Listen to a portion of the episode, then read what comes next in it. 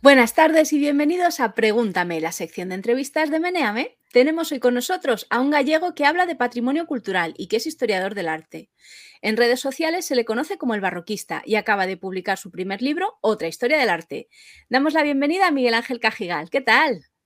Hola, ¿qué tal? Con un poquito de retraso, pero todo bien, todo bien. Bueno, no hay problema. Pasamos, si quieres, te vamos haciendo las preguntas. Que, eh, he venido aquí, yo creo que estoy preparado para, para, lo que haga falta. A ver, a ver si no son muy, muy duras las preguntas. Empezamos por la clásica, que en esta ocasión el primero que la ha hecho ha sido de Marquesito, pero también la ha preguntado Ergo, que dice, hola Barro, a ver si vuelves por Coruña, tomamos algo tranquilamente y vemos juntos el Museo de Bellas Artes. Eso sí, la numismática creo que te la puedo explicar yo a ti, aunque con el arte me asistas tú a mí. Bien, procedo con la pregunta de rigor. ¿La tortilla con cebolla o sin cebolla? La tortilla con cebolla. Bueno, cualquier otra cosa es una herejía. Y aparte es más barroca con cebolla, seguramente, sí. Bueno, estará fácil. Ahora vamos a un nivel más. Dice Xavier G. el troll. ¿Caraballo comería la tortilla con o sin cebolla? Caraballo la comería con alcachofas. Eh, porque, bueno, no sé si sabéis la historieta que tiene Caraballo con un plato de alcachofas que da, para mucha, da para mucha historia. Pero sí, yo creo que le gustaban bastante las alcachofas. Y con cebolla o sin cebolla, yo al carachofo le veo cara de, de comer la tortilla con cebolla también, la verdad. Espero. ¿Y tú crees que cocinaba él o se lo cocinaban para él? No le veo yo cocinando. No me fiaría yo de Caravaggio con un cuchillo en la mano, sinceramente. Yo andaría con mucho cuidado. Un cuchillo en la mano de Caravaggio puede ser muy peligroso.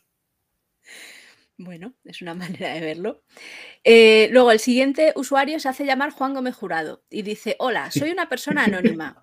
Me gustaría saber qué hay de cierto en los rumores de que Juan Gómez Jurado es el presentador masculino más guapo que ha tenido el condensador de flujo. Gracias. Ah, bien.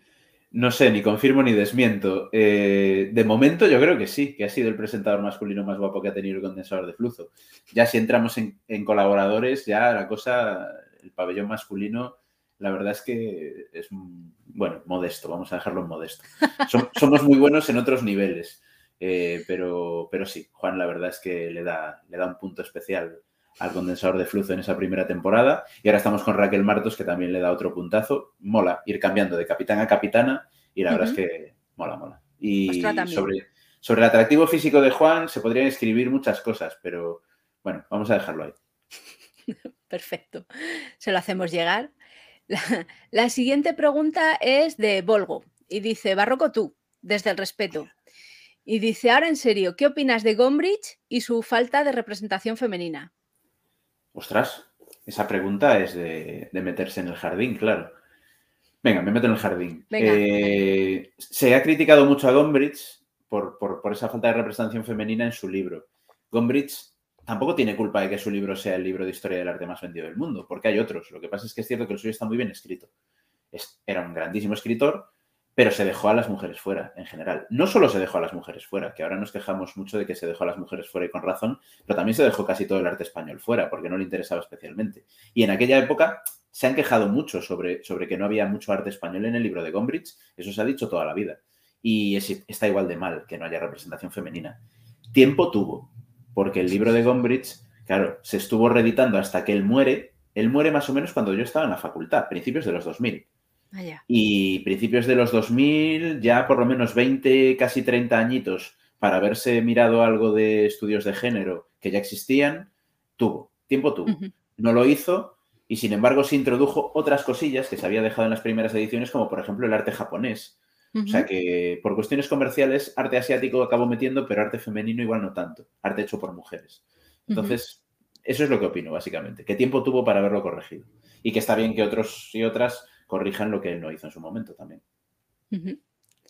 Pasamos a la siguiente que dice que es Eni, quien nos la manda. Y dice: ¿Ya has dejado atrás tu lucha en la cale barroca o aún eres un idealista? No, yo siempre soy un idealista. Fíjate que soy tan idealista que creo que, se pueden hacer cosas bonitas y culturales en redes sociales. Hasta en Twitter creo que se pueden hacer cosas chulas. O sea, imagínate si soy idealista. Siempre, siempre, en la cale barroca siempre me van a encontrar. Eso sí. Pasamos a la siguiente que la manda Pilar FC. Una figura que hizo mucho daño al patrimonio en este país fueron los, anticuarios famosos y no tan famosos.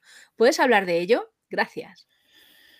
Sí, no sé si me puedo liar mucho. ¿Me puedo liar mucho? No. Lo que quieras. Intento ser breve. Te dejamos porque no solo en este país, en realidad en todos. Hace, hace unos meses, bueno, ahora está muy vivo en, Reino Unido, una polémica muy gorda con un anticuario que, que, esquilmó países asiáticos, literalmente, y se lo llevó todo para su casa.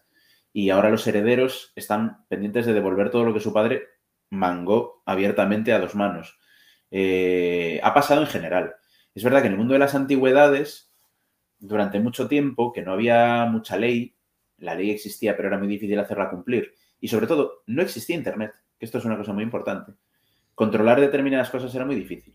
A día de hoy, existiendo Internet, se facilitan algunas cosas. No es que, no es que sea súper chupado perseguir los robos de arte y el tráfico ilícito de antigüedades o de obras de arte, que sigue siendo complicado, pero ahora por lo menos puedes poner una alerta internacional que mandas por correo electrónico a las policías de muchos países con fotografías online actualizadas de las piezas que han desaparecido, lo cual hace bastante.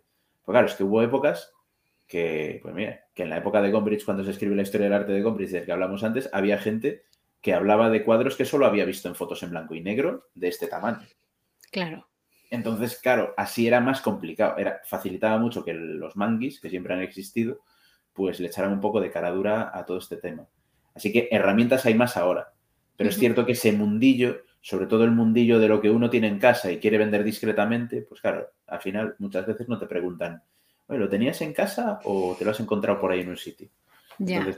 es un tema muy, muy delicado y ahí me pongo un poco serio, ¿no? Pero yo insisto mucho en que hablamos mucho de expolio artístico a lo grande, se nos llena la boca, ¿no? De eh, las piezas del Partenón que tienen que volver a Grecia, que sí, que ojalá vuelvan, pero al final el expolio grave es este, lo que se va por las rendijas, ¿no? Los miles y miles de piezas que acaban desapareciendo porque nadie es capaz de seguirles la pista. Eso es mucho más grave.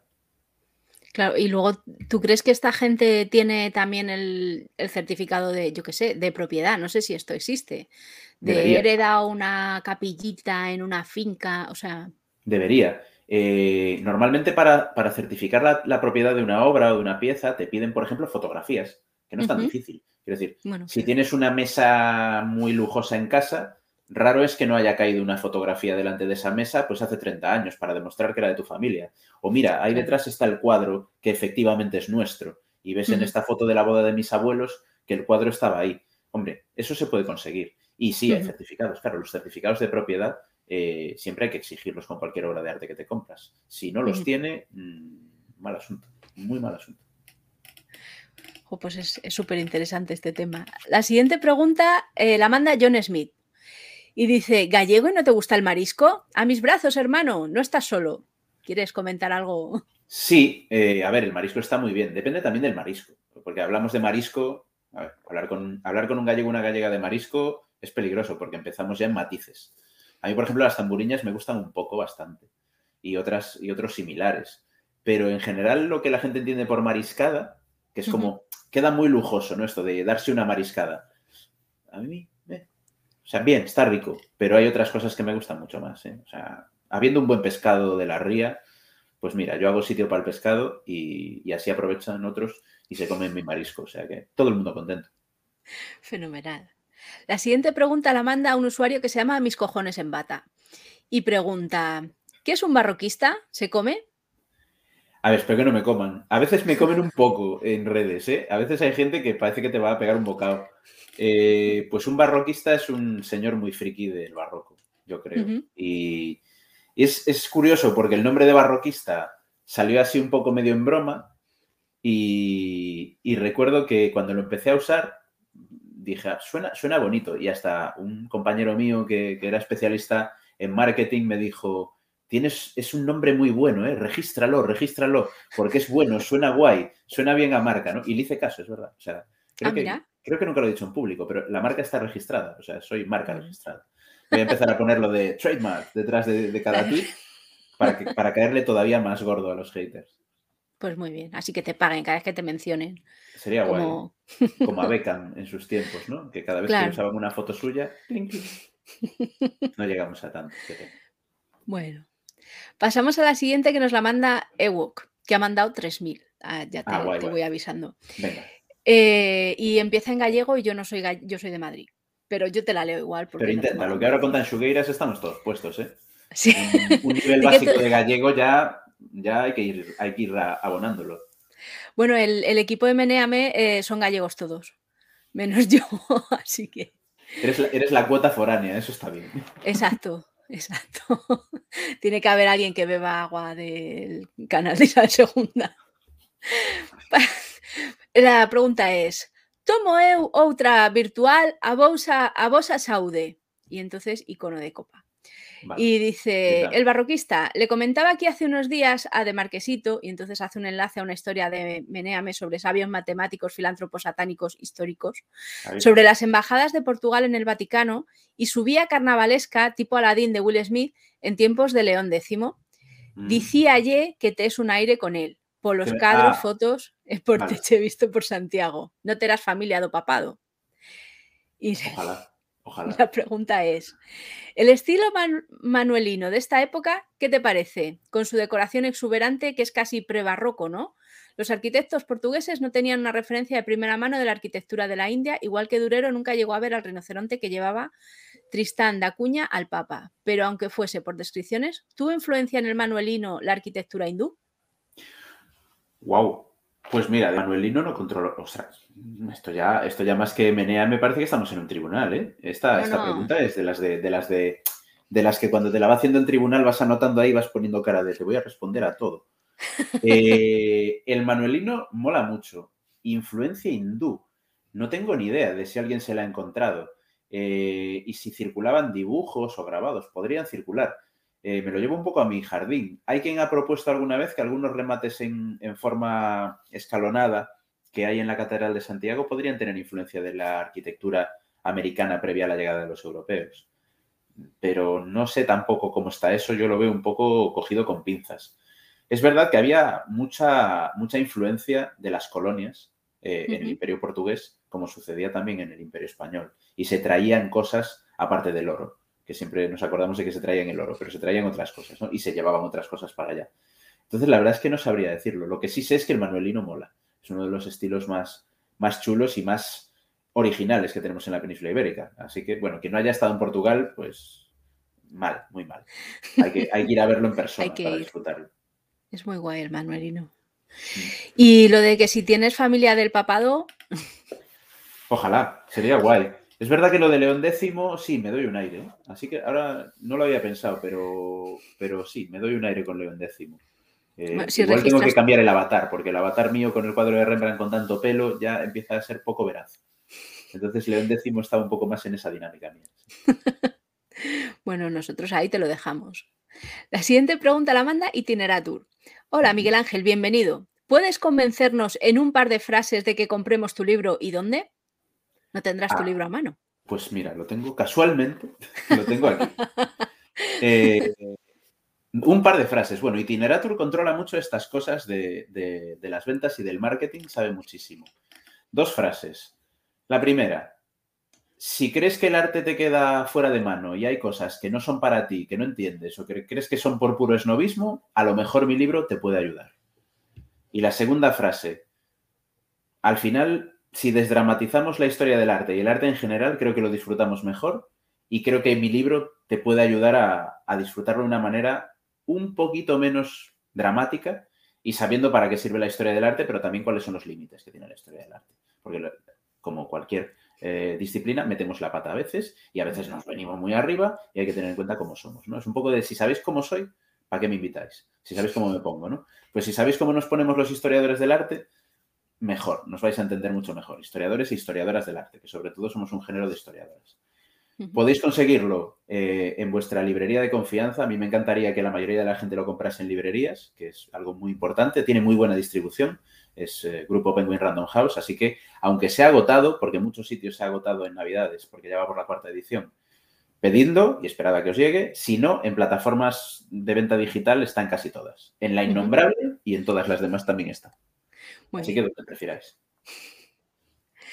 La siguiente pregunta la manda Oc Luis. Hola, gracias por dejarte caer por aquí.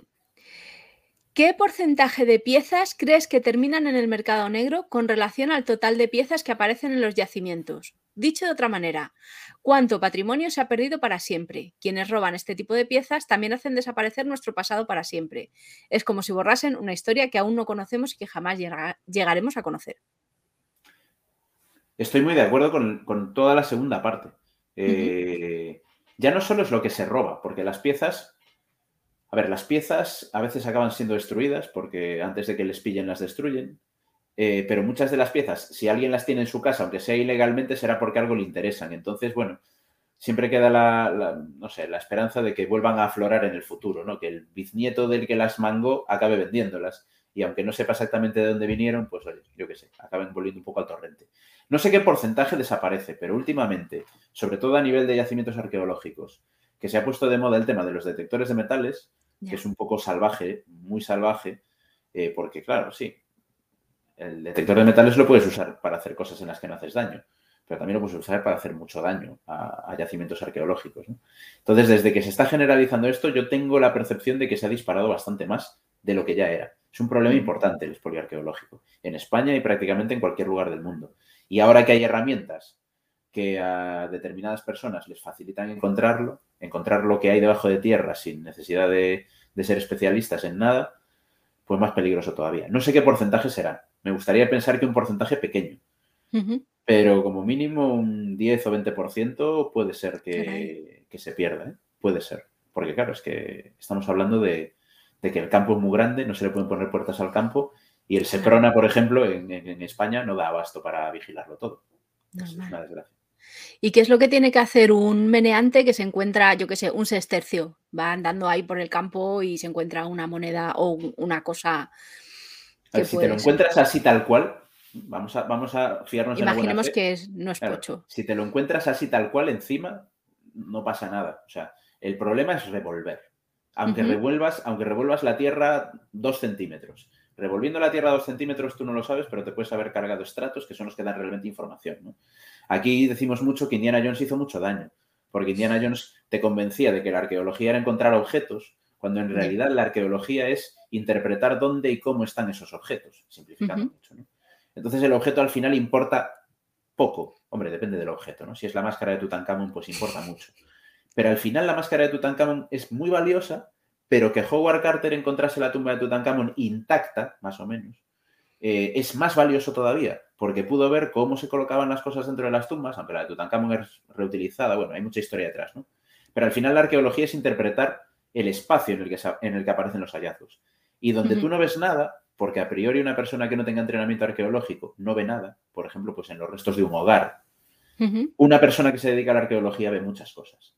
Y si para encontrar una monedita de mierda, con perdón, te cargas esos estratos arqueológicos que dan información, sí que literalmente estás borrando la historia que es de todos. Por poner un, ejemplo muy burdo, pero yo creo que es el ejemplo más parecido. Es como si se pusiera de moda ir con detectores de metales a buscar los casquillos de bala y las balas a, escenarios de crímenes. Y entonces llega el del detector, encuentra las balas y los casquillos. Y luego dice, ah, pero yo solo los busco porque me emociona, luego se los doy a la policía. Ya me brillo, pero te has cargado el escenario del crimen. Claro. Entonces lo has reventado todo para conseguir dos casquillos de bala. Pues eso es lo mismo que pasa en un yacimiento arqueológico. Eh, no, yo solo lo hago, pero luego entrego todo, ya, pero es que aunque entregues el material, si te has cargado los estratos, pues mira, el material pues, es importante, pero es que los estratos son igual de importantes y te lo has cargado todo. Es un poco así. Eh, vamos a saludar a Cipriano García Hidalgo que, nos dice hola, porque luego nos dicen, ¿esto está en directo? Sí, es en directo. Son, son las siete y media. Pasamos a la siguiente pregunta que nos la manda Pilar FC. ¿Crees que cuando es de todos en este país ¿Crees que cuando es de todos en este país no se cuida ni se protege lo suficiente? Entiendo cuando algo es de todos, ¿no? Claro, sí, pero no lo pone, pero sí. A ver, hay una cosa que es muy española, que es sacar el látigo. ¡Ah! Y, ¡ah! Esto solo pasa en España. Hostia que va. Esto solo pasa en España. Hostia que va. Y no, no vamos a exagerar, porque pasa en prácticamente todos los países. Yo no creo que España sea un país donde haya una sensibilidad baja hacia el patrimonio, personalmente. Hay otros países que son muy cívicos, pero que son extraordinariamente cívicos. Pienso en Corea del Sur. o incluso Suiza, por ejemplo, que no lo tenemos tan lejos, que luego tienen lo suyo, ¿eh? Ah, ah, o sea, Suiza tiene otras historias, pero cívicos son. ¿Qué ocurre? Que en España eh, se da una casuística que casi es la tormenta perfecta. España es un país que posiblemente a nivel patrimonial, si no es el más rico de Europa, pues le anda cerca. Italia, España. ¿Por qué? Porque son dos áreas donde durante muchos siglos, muchos siglos pasaron cosas muy interesantes. Hubo muchas culturas que se superpusieron, hubo cultura material muy rica. Entonces hemos generado mucho patrimonio monumental, mucho mueble, pero el mueble se ha marchado mucho, las pinturas y las esculturas desaparecen más fácilmente. ¿Esto es una excusa? No, no es una excusa, pero es cierto que es más fácil, con perdón, mm, cuidar el patrimonio histórico de Noruega, que tiene menos, que cuidar el de España. Tiene menos porque los núcleos de población están más concentrados, pero también por su clima y porque mucho de su patrimonio ni siquiera es perdurable, porque en Noruega, por ejemplo, hacen unas iglesias de madera maravillosas, pero asumieron durante siglos que como eran de madera, pues ardían y ya está. Mientras que aquí usamos más la piedra. Hemos generado mucho patrimonio y mucho patrimonio monumental. Eso está muy bien, pero también es cierto que cuidarlo todo es muy complicado. Lo que sí es complicado en España es que parece que si no te obligan o no te va el policía detrás a darte con la porra en la cabeza, hay mucha gente que hace el cafre. Y eso ya no mola tanto, ¿no? Pero que al final, a la larga, mm, no creo que sea un país en el que haya un descuido por el patrimonio cultural mayor que en otros. Eso no consuela a nadie, ¿vale? Pero, pero que a veces cogemos el látigo y zas, zas, zas. Yo creo que hay otros patrimonios culturales en España que valoramos peor que precisamente el que me toca más a mí de lo que hablo en redes, que puede ser el patrimonio artístico o el patrimonio monumental. ¿no? Yo, por ejemplo, el patrimonio lingüístico en España lo llevamos mucho peor. Basta ver lo que se cuenta en redes sociales cuando, cuando alguien va a cantar en gallego intentando representar a España Eurovisión y hay personas que se les corta la mayonesa en el estómago. Yo creo que eso nos cuesta más. Eh, la siguiente pregunta la manda Karest y dice, yo no quisiera ser el idiota que, te, que diga que lislitris nitin insilidi, pero mi hija me ha dado un buen disgusto dejando la química y pasándose a historia del arte. Está enamorada del antiguo Egipto. ¿Se puede llegar a arqueólogo por esos estudios? ¿Qué trabajo suele hacer un historiador del arte, aparte de tuitear?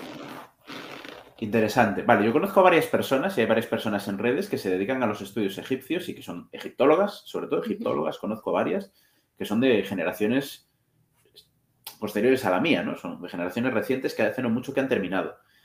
Te puedes dedicar a ello y es un, y es un campo de trabajo muy bueno. En, en la investigación hay mucha formación dentro y fuera de España, tanto en egiptología como en otras ramas afines. Sabemos lo que siempre se dice, ¿no? Que también hacer formación fuera de España es muy importante. Y si te interesa eh, cualquier campo, y particularmente la egiptología, hay que empezar a mirar cómo ir a Egipto a toda costa, aunque sea para ir a, una campaña arqueológica, a una campaña de estudio mm, de cualquier otro país y donde al principio vayas a hacer tareas relativamente pequeñas. Eso es importante. ¿De qué trabaja una, historiadora del arte o un historiador del arte? Pues de muchas cosas, en realidad. Eh, em, la primera y la más fácil es la docencia y la enseñanza, es lo que parece que a todo el mundo se le ocurre. Pero en la interpretación del patrimonio, en la gestión del patrimonio cultural, hay muchísima gente de historia del arte. Debería haber más, pero hay mucha gente de historia del arte. Digo debería haber más porque es algo que siempre reclamamos, ¿no? Que somos los profesionales formados específicamente para la gestión del patrimonio y no está tan generalizado que haya gente de historia del arte gestionando el patrimonio. Luego, en museos, en instituciones culturales, en los planes de comunicación. Yo a lo mejor soy muy optimista en cuanto a las capacitaciones que tenemos pero yo creo que las tenemos. Y en un país que luego sacamos pecho y presumimos de que somos el tercer país del mundo en monumentos patrimonio mundial, que nos tengamos que preguntar si tiene salidas la carrera de historia del arte, es para llorar bastante. En el fondo, porque es la situación que hemos generado, ¿no? Es un poco la broma típica de. Estudias historia del arte para ser cajero de supermercado o para acabar atendiendo en el McDonald's. Y es lamentable. Pero ese, ese tejido también sucede porque no nos imponemos y porque no peleamos por áreas de trabajo como otras profesiones han peleado. A nadie se le ocurre ahora mismo que te pongan una denuncia y presentarte ante el juez que te defienda a tu primo que es perito agrónomo. Porque el derecho lo ejercen los abogados y las abogadas. Claro. Pero es que es así porque se legisla para que así sea, porque no se les ocurre que sea de otra manera. Y, y al final hay profesiones que no luchamos tanto, no estamos tan unidas también, que eso también es importante. No estamos tan organizados entonces eso al final se acaba resintiendo. el historiador del arte de a pie es el que se resiente. Normal. Pasamos a la siguiente que la manda Popova Mola. Y dice, tus fans queremos un video ranking mensual, que son divertidos y se aprende mucho. No nos olvides, estrellita mediática. Besos. Pues, ostras, yo he hecho mucho de menos los rankings, pero, pero es que da mucho curro. Ya. Por eso hice uno. hice uno ya. Oh, Dios mío. La verdad es que tengo otro grabado que algún día habrá que subir a YouTube, un año de estos. Yo creo que ya cuando, cuando lo suba a YouTube, ya, ya no me va a reconocer nadie en el vídeo. Va a ser, ¿se ha hecho un lifting? ¿Se ha hecho un tratamiento de rejuvenecimiento? Pero hay, hay otro ranking que anda por ahí grabado. La verdad es que los rankings me gustan mucho, lo, lo digo muchas veces, porque, porque son algo que a todo el mundo nos llama la atención. Hacemos rankings, queramos o no, nos gusta, y no tienen ninguna importancia. O sea, es una tontería, no, valen para nada. Un ranking no tiene ninguna validez, pero es divertido y te permite hablar de otras cosas. Entonces, tomo nota y, a lo mejor retomo lo de los rankings, aunque sea en otro formato. Muy bien. Saludamos a Decoimer, que nos ha puesto, creo, bueno, yo tengo un problema con los emojis que nos ponen porque no, no los computo, pero yo creo que es un perezoso llorando. Así que nada, hola de Pero, pero, son emojis ya de, de, estos modernos que no se entienden fácil, ¿no? No, es que además, eh, como yo ya tengo más años que un bosque, empiezo, pues ¿esta quién es? Díaz Ayuso. Y me dice, no, no, si esta es una influencer. Y yo, bueno, así que las cosas que pasan. La siguiente pregunta nos la manda un usuario que se llama El perro se llamaba Mis tetas. Buenas, Miguel Ángel, bienvenido. ¿Qué obra de arte consideras como la más sobrevalorada? Hostias. A ver, una cosa que siempre digo. A mí el término sobrevalorado no me suele gustar mucho. De hecho, todos lo usamos y yo me estoy quitando. Es, una de esas cosas que, que haces como obsesivamente y de verdad lo estoy consiguiendo. Yo creo que hace casi tres años que no uso el término sobrevalorado, ni siquiera en una conversación normal. O sea, es como que me, me he concienciado. Porque al final cuando decimos sobrevalorado, en realidad lo que estamos queriendo decir es a mí no me gusta tanto como a vosotros. Entonces, claro, sobrevalorado para mí. Tampoco, tampoco es que sea una referencia muy allá. Hablo bastante de eso en el libro, por cierto, así metemos una cuña publicitaria. Hablo un poco de eso, de que... Enséñalo, enséñalo. Lo enseño por aquí, lo tenéis aquí. Quedó muy bonito, ¿eh? por cierto. Ha quedado la, cubierta esta con, Margarita, la infanta Margarita, en otra historia del arte. La verdad es que quedó muy bonito. Pero es verdad que en el libro hablo mucho de eso, de que abusamos mucho de confundir nuestro gusto personal con la calidad. Ya. Hay cosas que son buenas y hay cosas que son malas y a ti te pueden no gustar las buenas y gustarte mucho las malas. No pasa nada. Pero entonces, que no nos confundamos. Dicho esto, en vez de uno voy a decir varios, así para que me odie mucha gente. A tope. Obras de arte muy famosas que me parece que se monta a su alrededor una bola muy exagerada. El grito de Munch. Es exageradísimo lo que hay alrededor del grito de Munch. Es verdad que es muy popular y es muy famosa. Pero ya está. O sea, es, es un icono y se convierte en un icono y por eso la reconocemos. Es tan icono que da lugar a una máscara de una peli de terror, a un emoji, o sea, así de popular es el grito. Pero, pero es que ya está, o sea, de verdad. Es, interesante, es hábil, está muy bien como icono, pero yo creo que se exagera mucho con el grito. Eh, claro, la evidente que yo creo que todo el mundo piensa que voy a nombrar es la Yoconda.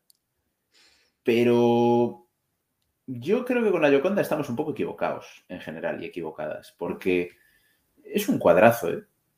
O sea, la, Yoconda no tiene culpa de que todo el mundo vaya allí a darse de codazos como si estuviera en la cola del supermercado para verla. La Yoconda es un pedazo cuadro. ¿Es la mejor obra de Leonardo da Vinci? No. La mejor obra de Leonardo da Vinci es La Última Cena de Milán.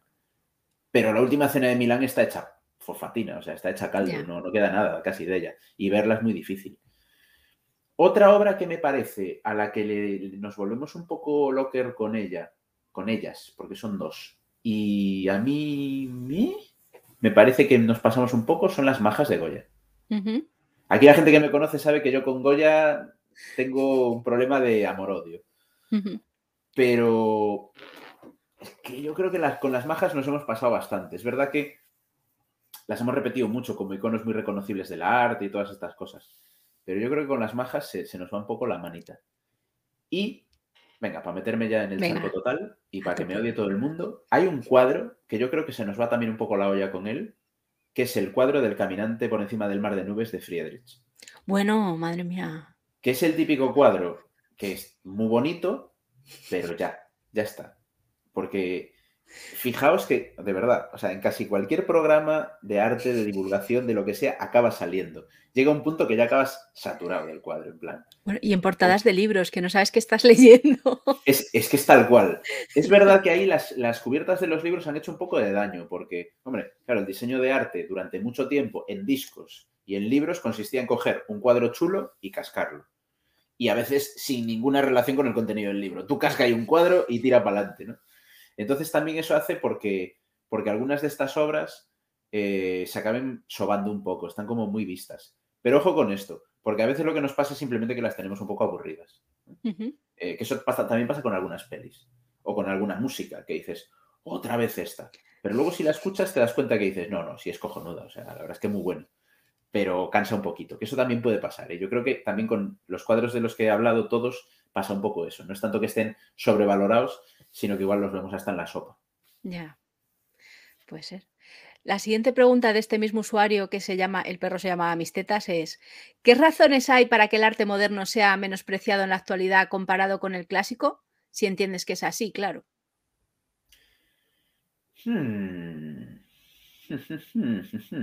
Claro, aquí voy a ser más breve, pero ¿qué entendemos por menospreciar? Eh, el arte actual Mira, de eso también hablo en el libro. Es que me gustan estas preguntas. ¿eh? Parece, que, parece que, les hayamos mandado el libro para que se lo preparen. Eh, el arte de la actualidad en general siempre ha sido relativamente menospreciado o por lo menos poco comprendido.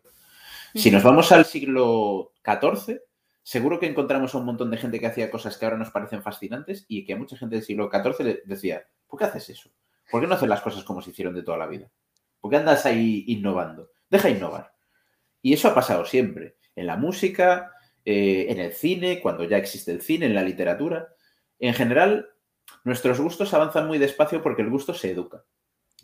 Entonces, como el gusto se educa, tendemos a reproducir un gusto que se nos forma más o menos, grosso modo, en nuestra adolescencia. Es, es raro que o, experimentamos ya un rechazo por empacho, pero es muy raro que la música o las pelis o, los libros que nos gustaban cuando teníamos 15 o 16 años, a los 40, digamos, ¡qué asco! Tiene que ser un empacho muy gordo. O a lo mejor que realmente lo que nos gustaba a los 15 y 16 años mm, tampoco era gran cosa.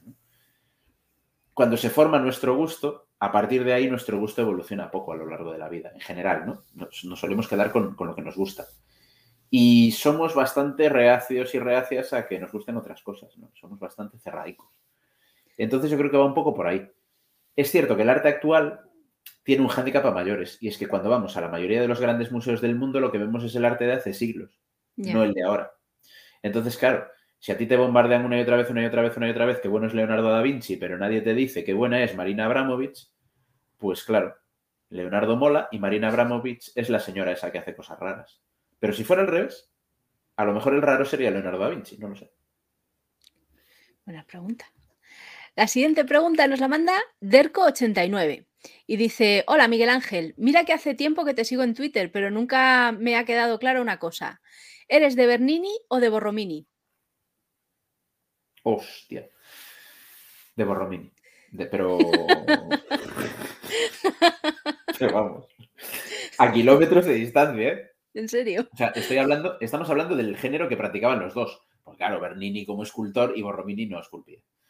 Mm, como arquitectos, yo creo que no hay color, personalmente. De hecho, fíjate que eh, justo la semana pasada eh, hablé de Bernini en, mi primera sección de la segunda temporada del condensador de flujo y hay una frase que cortaron, que, al final no salió. Censura.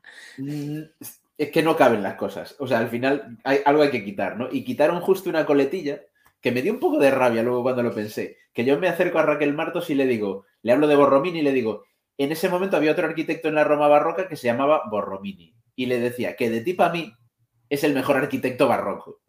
Y esa última parte, para poder montar otra cosa y que quedase un poco más compacto, se salió del montaje. Borromini es un escándalo.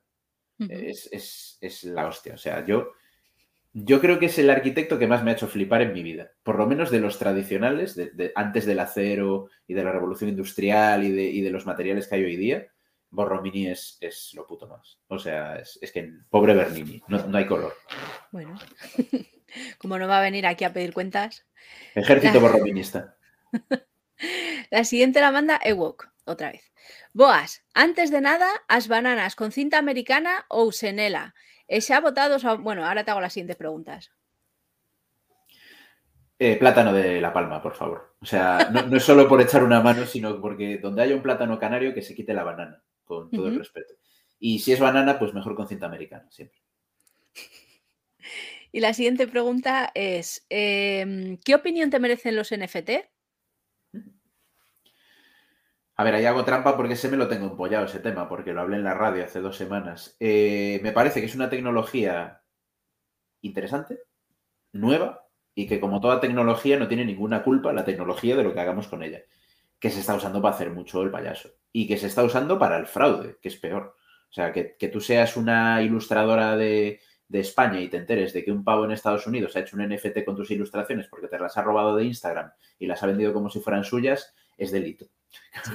Entonces, claro, eh, los NFT tienen una serie de ventajas, eh, la tecnología en sí misma tiene una serie de ventajas, pero yo creo que la gente se ha vuelto un poco loca también con el tema y se piensa que voy a hacer NFTs y me voy a forrar. Hay gente que se está forrando, pero muy poca. La siguiente pregunta es, ¿qué te parecen los cómics como medio artístico? Lo más. No se ven, pero ahí, ahí están las baldas de cómics. O sea, no, a mí mm, me falta tiempo para leer todos los cómics que me gustaría leer. Además, yo me eduqué con cómics. Yo aprendí a leer con cómics y yo me quedaba de niño hasta la una de la mañana que me tenían que venir a decir, apaga la luz, que mañana tienes que ir al colegio. Y yo estaba ahí con los cómics y tal. Yo soy muy, muy loco de los cómics. Y, y luego, durante una época de mi vida, me relajé más porque no tenía tiempo y ahora vuelvo a ser un poco loco de los cómics, la verdad. Eh, no llego al nivel de un señor que no tiene ninguna relación con Juan Gómez Jurado y que deja preguntas en Meneame. Porque él controla de verdad de esto. Yo soy simplemente un aficionado. ¿Cuál es el último cómic que te has leído? Pues mira, el último cómic que me he leído, ¿me puedo levantar un momento? Sí, porque lo tengo por aquí. Pero te vamos a ver, si vas como el pato Donald, te veremos. Uy, no. Lo tengo aquí, ¿eh?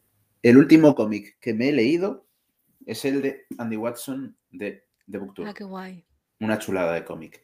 Y justo antes de este, estuve leyendo los álbumes de Tom Gold. No sé si conocéis a Tom Gold, que es fantasía pura. Hago un movimiento. Vamos a hacer aquí a tope. ¿Dónde estás?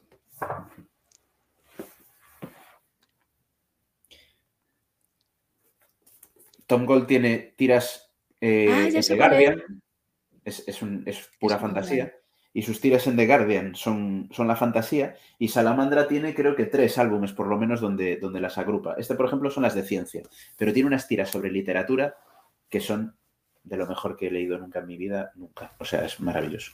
Maravilloso. Y ya paro, ¿eh? que si no, que si empezamos con los cómics, me vuelvo te, te, mandamos, te llamamos a otro pregunta. Me sale el gremlin de dentro. ¡Ah! La siguiente eh, es de Ewok, ¿vale? Es siempre la misma pregunta, o sea, te las voy haciendo por partes. Bien, bien. me está examinando, ¿eh? Esto es... Joder, que me ponga nota después. por favor. Eh, ¿Cuál es el, medio de expresión o las obras que te dejaron más estupefacto? ¿Qué valor tiene la estupefacción en el arte? A ver, tiene mucho valor porque, porque es la sorpresa, ¿no? Entiendo que nos referimos a eso, cuando te quedas sorprendido o admirado con algo y es muy importante. Es cuando establecemos vínculos, ¿no? Mm, curiosamente, me pasa poco con la pintura y la escultura, me pasa mucho más con la arquitectura. De hecho, yo, mi especialidad es la arquitectura. Lo que pasa es que hasta ahora hablo poco de arquitectura, en general en redes. Ya tengo ganas de dar más la turra con la arquitectura. y me pasa, yo creo que como a todo el mundo, más incluso con el cine o con la música, o con el cómico, o con la, con la literatura, ¿no? Porque son artes más narrativas, la música no siempre narrativa, ¿no? Pero eh, que, te, que, te, permiten meterte más en, lo que estás eh, disfrutando, que te metas más en el asunto y que te quedes más estupefacto. Eh, por ir al arte clásico, a mí el artista que más estupefacto me deja siempre es Picasso. Porque Picasso tiene ese punto de, locura, de mira lo que soy capaz de hacer, que es un poco, es un poco sacada de chorra, pero mm, siendo eso, es el que, el que a mí me ha vuelto loco realmente. O sea, yo he ido a exposiciones con un montón de obras de Picasso y he salido con la cabeza absolutamente volada. Y eso no me pasa mucho. Me pasó también con Lee Krasner. Son dos artistas que a mí me parecen alucinantes.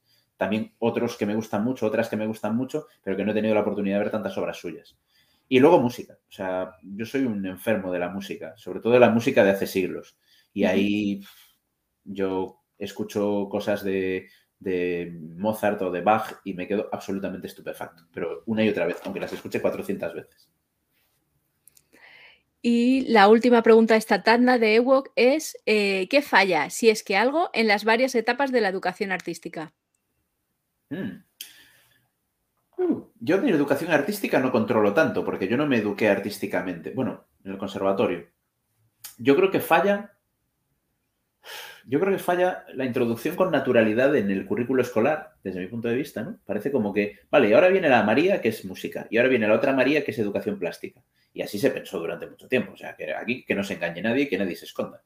Eh, cualquiera servía para dar clase de música, cualquiera servía para dar clase de plástica, porque eh, pone unos folios y, dibuja. Claro, empezamos así y todo lo que venga después va a ir mal, ¿no?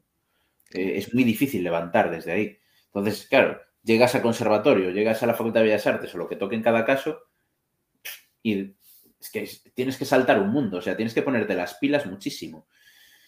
Me da la sensación de que, de que se mira con un poco más de seriedad estas disciplinas últimamente, ¿no? En, la última década, dos décadas. Pero no me da la sensación de que sea lo suficiente. Eh, hay un montón de países, no muy lejos, ¿eh? en Europa mismo, que son verdaderas factorías de exportación de profesionales del arte diseñadoras, músicos, lo que se te ocurra. Y aquí parece como que sigue siendo cualquier actividad creativa, es como, bueno, eh, como, sí, como si te dedicases a eso porque no quieres currar mucho. Y es como, perdón. O sea, ¿tú sabes lo que curra una persona que se dedica profesionalmente al diseño, diseño gráfico, a, a, las bellas artes, a la música? ¿Sabes lo que cuesta componer algo? Yo creo que es un poco así, ¿no? Y luego, con la música en particular, con la música y, las, y la pintura y sobre todo música y dibujo y pintura, creo que la gente cree que como cualquiera puede comprarse una guitarra y aporrearla contra la pared o coger un folio y un lápiz, que es algo fácil. Y de fácil no tiene nada. Entonces yo creo que hay un poco esa dualidad. Pero vamos, que es mi opinión, que, yo ya digo, que lo veo todo desde la acera de enfrente porque yo tengo formación como historiador del arte, pero no hice una formación artística tan clara excepto con la música. Bueno, nos dice Álamos desde YouTube que se quedó estupefacto al entrar en la Basílica de San Pedro y en la de San Juan de Letrán. Que son dos. Tiene sentido. San Juan de Letrán, Borromini. la siguiente pregunta nos la manda Archibald Dixon y dice: Hola Miguel Ángel, ¿qué futuro tengo como estuquista? ¿Volverá la moda del mármol de fantasía? Gracias. Yo estoy esperando que sí. Eh, hombre, Archibald, dime si te dedicas al estuco, que tengo aquí paredes en casa que decorar, ¿eh? O sea que yo creo que sí, yo creo que tiene futuro. Si el gotelé pudo darse, ¿por qué no va a volver el estuco? bueno. pero el gotelé no se ha terminado de ir. Que lo mismo gotelé con estuco. Porque es imposible de arrancar. Ah, ¿Conocemos a alguien que haya sido capaz de arrancar el gotelé de la pared de su casa? Yo el otro día vi un vídeo de ASMR que había un tío que echaba un spray y entonces con una rasqueta salía todo. Era oh. como los vídeos estos que dices, madre mía, necesito esto en mi vida. Doble placer, porque aparte se carga el gotelé, o sea, es un placer duplicado. Bien, ese, vídeo me lo tienes que pasar. Lo mismo es fake ¿eh? que en internet, luego todo es mentira. También es verdad. Pero yo lo busco y te lo paso, claro. Em, seguimos con más preguntas de Ewok. Dice, el barroco galego compostelano Casi tanto como el románico se erigió en símbolo, según Alfredo Vigo, como una apología del reino de Galicia, una imagen del vínculo de Dios, casi una arquitectura nacional patriótica. ¿Por qué coinciden con los, con los séculos escuros y por qué no ese, esos estilos y no otros?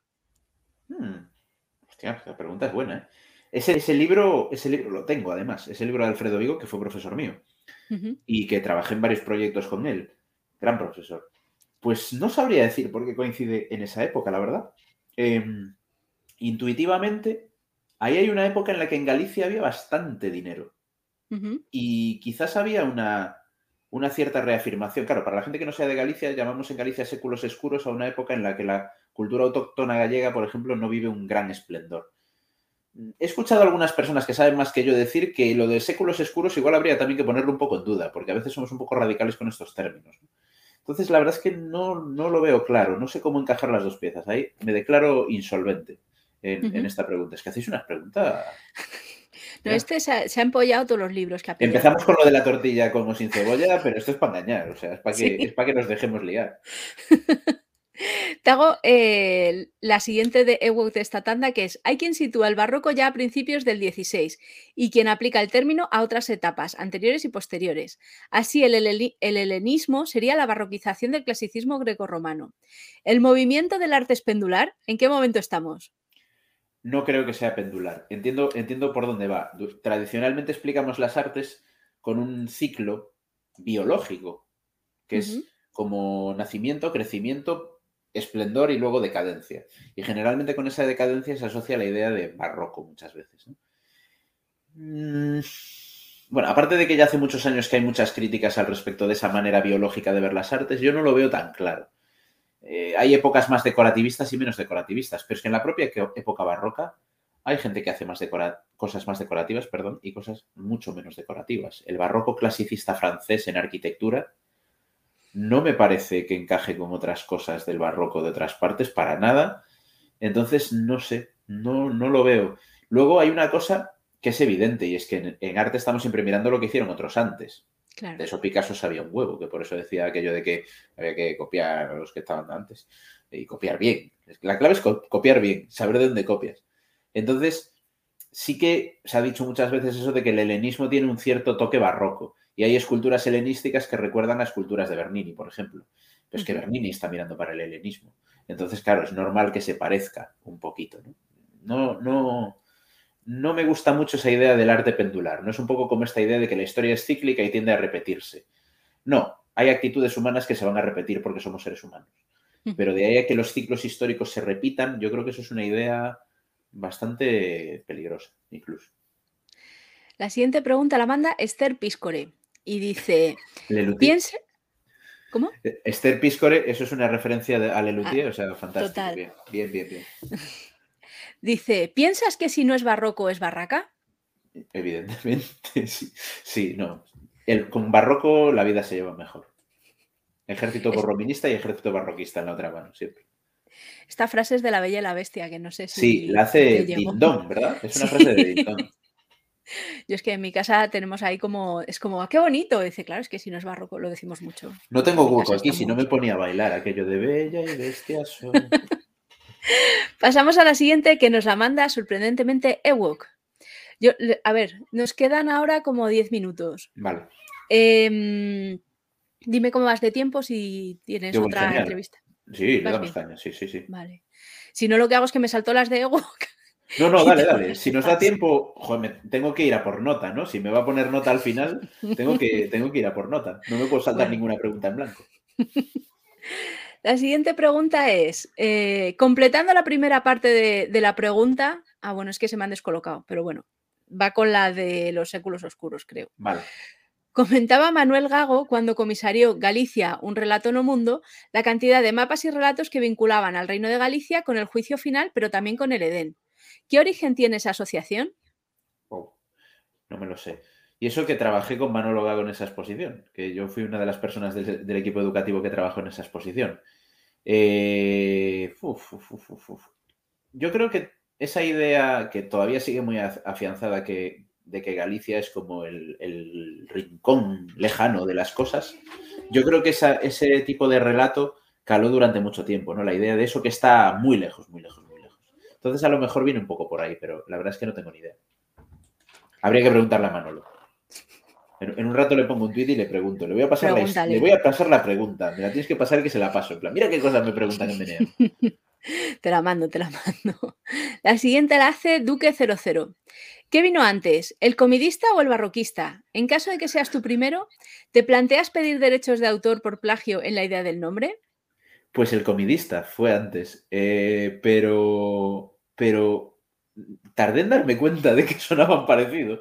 Y una, y una vez por Twitter estuvimos hablando y le dije a mí que puse como algo así como el barroquista fit el comidista o, viceversa, no me acuerdo qué pusimos, porque algo, algo había salido, no recuerdo el tema, algo, algo de alimentos o platos del pasado o alguna cosa así debió ser.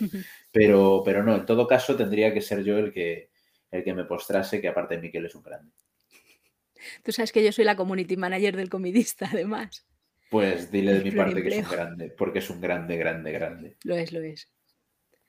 Yo estaba aquí, digo, que yo sé, yo sé cuándo hicieron lo del comidista, yo la fecha la sé, a ver si vais a hacer ahí infundios o. Nada, nada. Pues mira, ves que he respondido con honestidad. Sí. Eso, eso. Subiremos más en el ranking de entrevistados. La siguiente pregunta la manda el varón rojo y dice: Como gallego que eres, mover marcos sin que o se entere también es un arte. ¿En la caja de herramientas tienes cordas das alpacas para cualquier imprevisto? Soy un desastre. Yo soy de nuevas masculinidades. Yo no tengo caja de herramientas. Eso ya de entrada, mejor, porque no sé qué haría. Tengo, tengo un metro, o sea, un flexómetro para medir cosas en las exposiciones y cosas así. Y poquito más. No me pidáis que ponga un clavo en la pared porque os quedáis sin pared. Ya ni estuco, ni gotelé, ni puñetas. Me cargo la pared entera. Y lo de mover los marcos, debería, debería haber un mundial de, movimiento de marcos, porque en Galicia, bueno, para quien no lo sepa, se le llaman los marcos a, las normalmente piedras que marcan los límites de las fincas, que se utilizaban para deslindar.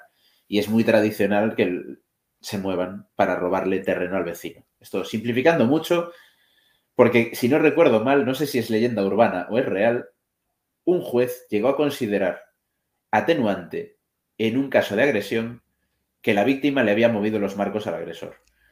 Bueno. No sé si, no sé si es leyenda urbana o es real, pero me lo creo. Me lo creo. Puede ser. Hombre, es que si te mueven la linde, pues es una movida. Totalmente. Pasamos a otra de Ewok. Mira, que ya estamos acabando, ya queda poco. En este hilo, y entonces enlaza un hilo que se titula Los astures emigraron a Gran Bretaña para expandir el comercio, comentamos la leyenda de Breogán y el vínculo Irlanda-Galicia fue cambiando con el tiempo, de la Alta Edad Media al Resurgimiento, yendo y viniendo de sur a norte y viceversa, de Paulo Orosio a Leabar Gabala, los Old de Compostela, etc. Y como tiene cierta conexión con movimientos históricos de población desde hace miles de años. Otro ejemplo de memoria histórica sería la mención del diluvio del Ate del Antiguo Testamento y el poema de Gilgamesh, basados al parecer en hechos reales que milenios después siguen generando arte y cultura. Ayer leí la mención a que la tradición oral en el sur de Galicia conservó la memoria de un incendio que ahora unos científicos acaban de comprobar que se corresponde minuciosamente con la realidad histórica. ¿Conoces ejemplos en la historia del arte, arquitectura o literatura que fosilicen o perpetúen hechos de siglos pasados? Hostia, te va a salir complejo de Jordi Hurtado. Esta es buena. Eh, pues no. A ver, todos, todos esos que, has ido mencionando. Eh, es verdad que en muchísimas culturas el tema del diluvio está muy presente y está muy presente en el arte. Pero es que también es lógico. Hoy día tenemos satélites y aún así cuando lleva seis meses lloviendo y no para nos desesperamos. Pero hace cuatro mil años, si echaba un mes lloviendo, la gente como tenía garantía de que iba a parar. Ya no hablemos de inundaciones, de tsunamis, de accidentes eh, o de eventos eh, meteorológicos extremos, porque, porque no tenían una explicación muy clara para ello y es normal que les diese miedo y es normal que esté en la base de muchas mitologías, igual que la, idea del, de la migración. Eh, nuestra especie es una especie migratoria. Y hemos sido migratorios durante mucha más parte de nuestra existencia como especie que lo contrario. Entonces es lógico también que llámese éxodo, llámese migración, eso también está en la base de casi todas las culturas. Y es lógico porque alguna memoria queda. Yo ahí, claro, la tradición oral siempre hay que tener mucho cuidado con ella, pero si, como se suele decir, si el río suena, algo tiene que haber. Otra cosa es que seas capaz de identificar justo el evento exacto al que se refiere esa tradición, que eso es mucho más complicado. Pero vamos, que en el arte ahí aparecen bastante. Yo, en nuestro ámbito de influencia, el, diluvio seguramente es el caso, el caso más, más claro. Nos escribe Pasquino, hola Pasquino. Nos ha mandado también Álamos 8 un par de preguntas, pero las dejamos para el final, ¿vale? Porque, bueno, vamos primero con las que nos han mandado los usuarios de Meneame. Genial. Y, nos manda una pregunta Sisebuto. Hola Miguel Ángel, gracias por venir. Tengo varias preguntas. ¿Qué crees que hace falta para que haya más obras de museos? Eh, no, que haya más obras de mujeres en los museos más clásicos? Tiempo. Si es que haya, es tiempo. Es decir, los museos tienen que comprar esas obras y los museos compran poco. En general compran poco. Hay que presionar para que compren más mujeres, que ya sucede. En muchos museos se presiona, en algunos con más éxito que otros. El primer paso que tienen que dar es ver qué obras de mujeres tienen. Y esas obras de mujeres que tienen, ponerlas en valor y darles su contexto y que estén expuestas en la medida en la que sea posible y que tenga sentido dentro del museo, que normalmente lo tiene. Pero claro, llega un momento que ya no hay más. Y es que en muchos museos hay muy pocas. Ojo, porque hay otros museos que tienen muchas y tampoco las exponen. Pero también eso hay que tener en cuenta. ¿no? Yo, siempre en este sentido hablo de que hay que diferenciar entre cuántas obras de mujeres hay en el museo y cuántas son importantes en el relato del museo, dentro de las que hay. Por ejemplo, ahora mismo el Museo del Prado tiene expuesta una cantidad enorme de obras de arte de mujeres en comparación con lo que tiene. Porque ahora mismo debe andar rondando las 20 o incluso por encima. Y no es que tenga muchísimo más. Entonces, claro, eso es importante. Sin embargo, hay museos de arte contemporáneo que tienen mucha obra de mujeres y también exponen casi solo hombres. Eso es bastante más preocupante, claro. Claro. La siguiente pregunta es, ¿qué opinas de la Ciudad de la Cultura de Santiago? Ah, pues mira, ahí trabajo yo. Entonces, ah, eh, pues la verdad es que la conozco muy bien. No sé si es el edificio, el lugar. Imagino que como eh, arquitectura. Como arquitectura, el proyecto es muy espectacular. Yo no soy fan de la arquitectura de Peter Eisenman, pero hay un par de edificios de Eisenman que sí me parecen muy impresionantes de su etapa final. Y Ciudad de la Cultura, aunque no está terminada, es un, proyecto bastante espectacular. Y luego como lugar, pues qué te voy a decir, ahí soy parte interesada. Yo creo que, yo creo que hacemos las cosas lo mejor posible, pero supongo que todo el mundo lo piensa. ¿eh? de su trabajo, me refiero. La siguiente pregunta es, ¿te mola más el Cristo de Velázquez o el de Dalí? El de Velázquez. O sea, si, la duda es... Si la duda es Velázquez con cualquier otro artista, casi seguro va a ser Velázquez. Y si la duda es cualquier artista con Dalí, casi seguro va a ser el otro artista. Entonces aquí es que es doble combo. No, el de Velázquez es, es el mejor. Es la mejor representación pictórica, en mi opinión, de Cristo. Y la última de esta tanda eh, de Sisebuto es ¿por qué barroquista y no gotiquista? Ah, pues mira, gotiquista no me lo planteé, pero, pero escogí barroco porque es una época que controlo mucho desde diferentes niveles. Entonces, mi idea original, donde quedó la idea, era hablar solo de barroco. Y en un blog y luego en las redes el blog ya más o menos lo tengo aparcado y lo uso solo para colgar cosas, entrevistas o estas cosas. Seguramente colgaré cuando me acuerde dentro de tres años un enlace a esta entrevista, a estas preguntas. Eh, y al principio mi idea era hablar de barroco porque es un movimiento que la gente cree que no le gusta, pero en realidad sí le gusta. En plan, a todo el mundo le gusta la joven de la perla, entonces ¿por qué dices que no te gusta el barroco? A mucha gente le gustan las meninas de Velázquez, ¿por qué dices que no te gusta el barroco? Y el muslo este de Proserpina de Bernini agarrándola le gusta a todo Dios en redes, ¿por qué dices que no te gusta el barroco? sí, sí que pensé en, otros, en otras épocas. ¿no? A mí me gusta mucho el arte contemporáneo, pensé hacer divulgación de arte contemporáneo y la voy haciendo cada vez más. Eh, y yo una de mis áreas de, especialidad y de más conocimiento es el arte clásico, Grecia, Roma. Ahí no me meto mucho porque hay otra gente que se dedica a esos mundos y porque al final es que hay tantos temas que no puedes tocarlo todo. Pero justo gotiquista no me, había, no me habría planteado. Podría haber sido el Renaciente. El Renaciente habría pero quedaría como de película de Leonardo DiCaprio. Y lo que nunca habría sido es el neoclasicista. Eso seguro que no se me habría pasado por la cabeza. Neoclásico, mm, mantenerlo alejado de vuestras vidas. La siguiente pregunta la manda Yo Molo y dice, ¿realmente existe el arte? A mí me parece que depende de la persona de quien observe. Sí, sí, sí, sí que existe. Depende de la persona de quien observe la valoración que le quieras dar. Eh, insisto mucho, spoiler, vamos a hacer spoiler. La promoción. Insisto, insisto mucho de verdad en el libro y creo que es una de las cosas que más clara intento dejar en el libro, que hay arte bueno y arte malo. Y hay arte muy bueno y arte muy malo. Y hay arte que te puede gustar y arte que no. Y eso no significa que no sea arte. Eh, tenemos una visión muy distorsionada del pasado. Porque en general el arte de siglos pasados que hay en los museos suele ser el bueno. No nos enseñan a los pintores paquetes que había en el Renacimiento italiano, que eran un montón. Había un montón de pintores en el Renacimiento que eran muy malos. En España, en Portugal, en Italia, en Francia. Pero esos no los vemos, porque sus obras no se han conservado con tanto cariño, han llegado en mucho peor estado, la mayoría igual hasta han desaparecido, y cuando existen no se exponen. Entonces, el arte es algo muy, muy, muy amplio. Y luego a cada persona le puede gustar lo que quiera. Eso lo dejo muy claro, por eso el libro se subtitula No pasa nada si no te gustan las meninas. Porque esa es la idea. La idea es que entiendas por qué una obra es importante y luego, sabiendo por qué es importante, si no te gusta, pues no pasa nada. Muy bien. Bueno, ahora tenemos la última de, las de Meneame y nos quedaría la de la que nos ha mandado Álamos por de YouTube, ¿vale? Genial. Mira, 59 minutos, es que somos la pera. Vamos bien, somos fantásticos. Eso que me he enrollado un rato, pero bueno. no, pero a mí es que la, el arte me mola y la historia me mola, entonces yo te podría dejar ahí como me quedo yo me quedo, eh. Mira, hasta las 11 no tengo nada que hacer. no, pero yo, mi hijo ya ha pegado en la puerta de ¡ah! Entonces nada, no, que la conciliación es más importante, Que, que tiene padre, ¿eh? o sea que, también. Pues entonces, entonces. bueno, la siguiente, la banda Pacificencia. Señor barroquista, ¿cuál sería el tratamiento de dos voces seguidas por otras dos voces en las que hay un intervalo de trítono entre ambos movimientos? Ya sea entre la voz de soprano, contratenor, tenor o continuo.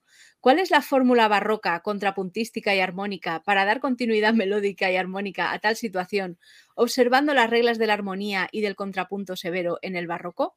Si me contestas a esto correctamente, me quitaré el sombrero y te llamaré maestro barroquista y te invitaré a una caña. Las cañas las pago yo entonces. no lo sé. Sé cantar un tritono, creo. Ah, está un poco desafinado. Eso es un tritono. Pero no, lo demás no, sabría decirlo. Yo me bajé antes. Yo, yo, yo soy como los políticos. Yo realicé estudios musicales, no los acabé. Estuve 10 años en el conservatorio, pero eh, los, años, los años complicados venían en parejo a los años complicados de la universidad y, elegí universidad porque, porque aparte era en ciudades distintas, me estaba volviendo loco y me iba a petar la cabeza y la salud mental está por delante. Pero, pero no sé, quiero saber la respuesta, que nos responda, por favor. Que nos luego se lo pongo. Por favor. Como luego a todos estos les voy diciendo en qué minuto sale, pues eh, yo se lo pongo y le digo que te mencionen la respuesta. Pero las cañas las pago yo. Vale. la pregunta de Álamos, que dice, te la pongo aquí debajo, mira, más fácil. ¿Puede existir a día de hoy mm. la posibilidad de que surja un nuevo Miguel Ángel, un nuevo Picasso o de la época actual todos los grandes artistas actuales a 200 años en el futuro se habrán diluido? Pues es interesante la pregunta porque sí, claro. Eh, a ver, esos dos ejemplos son ejemplos muy bien cogidos, porque es verdad que Miguel Ángel en vida era muy famoso y Picasso en vida también era muy famoso. Pero la inmensa mayoría de la humanidad cuando Miguel Ángel vivía no tenía ni idea de que existía un señor que se llamaba Miguel Ángel y hacía escultura. Y, eso hay que tenerlo, hay que tenerlo siempre en cuenta. Ahora mismo el arte tiene más plataformas, llega a muchos más sitios. Pero a día de hoy hay personas, esto a lo mejor hay gente que le sorprende que lo diga, pero hay personas haciendo arte que son mucho mejores que Miguel Ángel o que Picasso. Lo que pasa es que ahora también hay mucha más competencia y es más difícil llegar, es más difícil hacerse un nombre o ser famoso o ser famoso haciendo arte porque hay muchísima gente. A mí es una de las cosas que me abruma del arte contemporáneo y por eso no me dedico al arte contemporáneo eh, como investigador. Y es que estar al día es casi imposible. Solo estar al día del arte contemporáneo de tu país es dificilísimo. Tienes que estar viendo cosas todo el tiempo porque hay miles y miles y miles de artistas interesantes. Vivimos en la época, para mí, esto parece como un meeting, ¿eh? pero vivimos en la época para mí más interesante desde el punto de vista artístico, con mucha diferencia. Nunca se han creado cosas tan variadas como se crean en la actualidad, con diferencia. Eso lo digo en el libro. Pero, es que es verdad. di, cómo se llama el libro, dilo otra vez. El, libro se titula Otra historia del arte, recordando. Eh, no, pero es verdad que precisamente por eso, aunque, aunque yo hablo, intento hablar en el libro de la historia del arte de la manera más amplia posible, empiezo justo hablando por arte contemporáneo.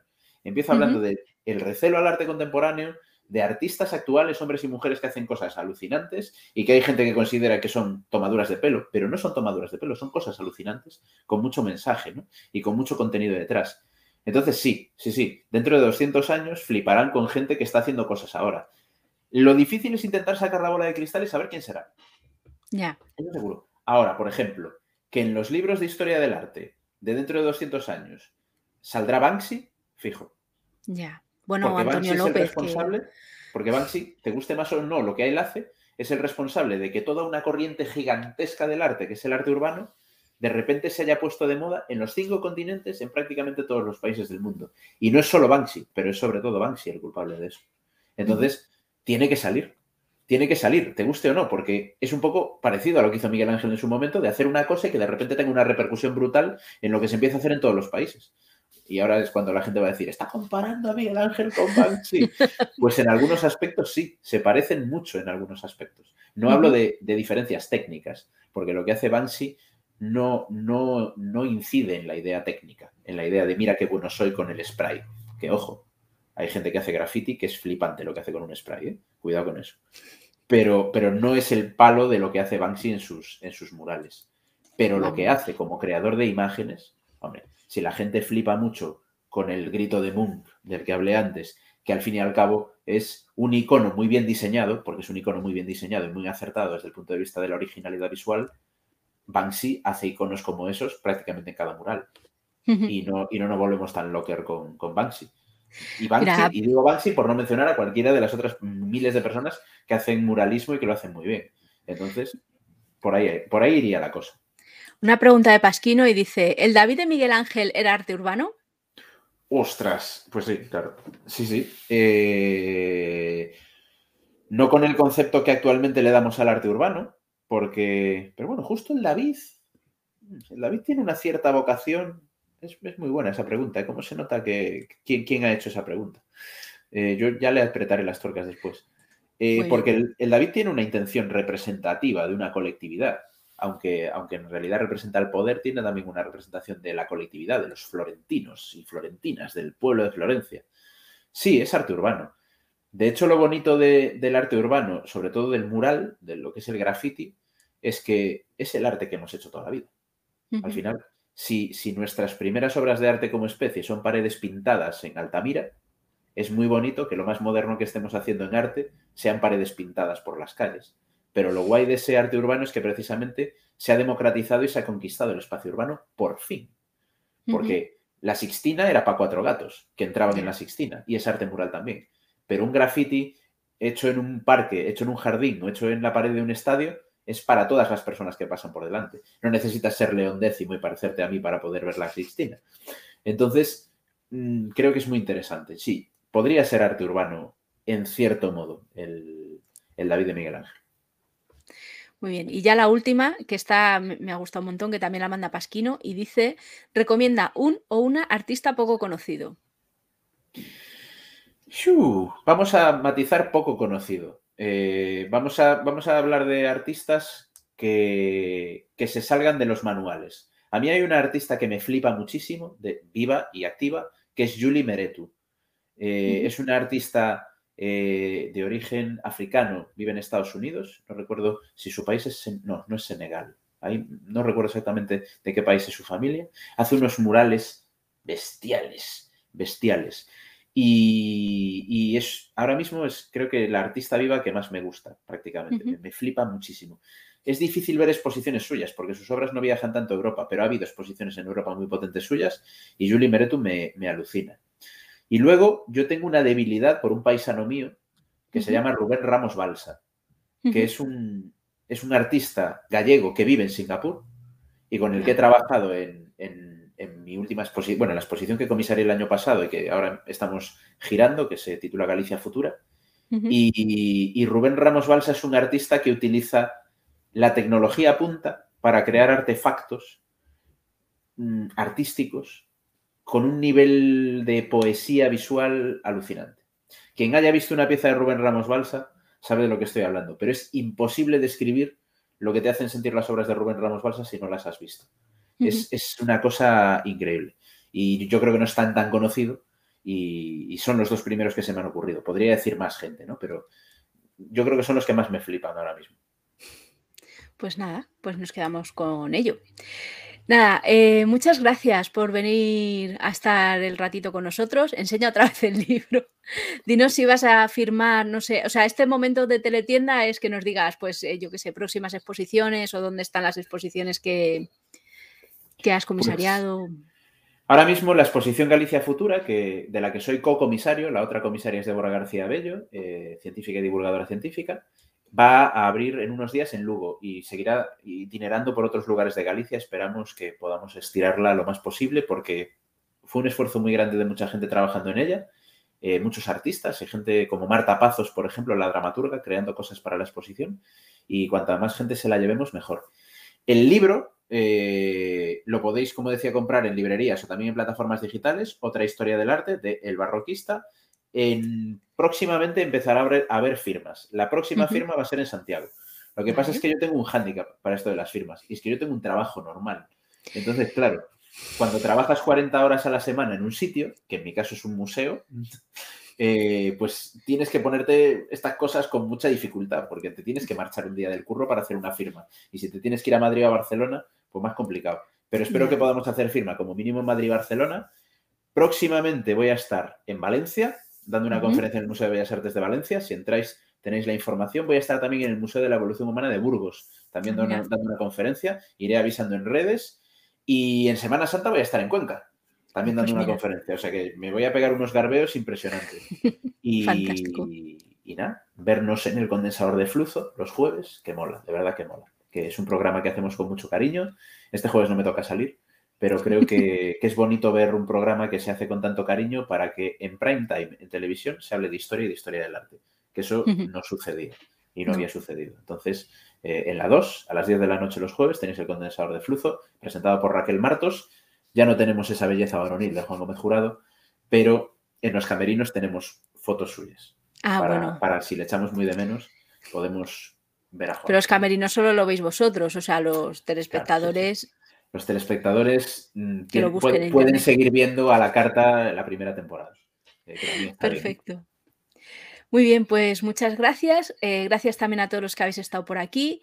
Este viernes no tenemos retransmisión en, el Twitch porque me voy de excursión a Nápoles. Qué guay. sí, es muy guay. A comer pizza. Ay, qué envidia. Sí.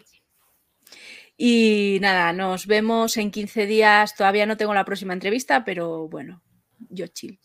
Así que nada, gracias Miguel Ángel. Y mucho éxito con el libro. Hasta luego. Gracias, gracias. Buenas noches. A ver. Si has llegado hasta aquí y tienes ganas de más, suscríbete a nuestro canal para estar al día de todas las entrevistas. Y si solo estás aquí por las noticias, te esperamos en meneame.net.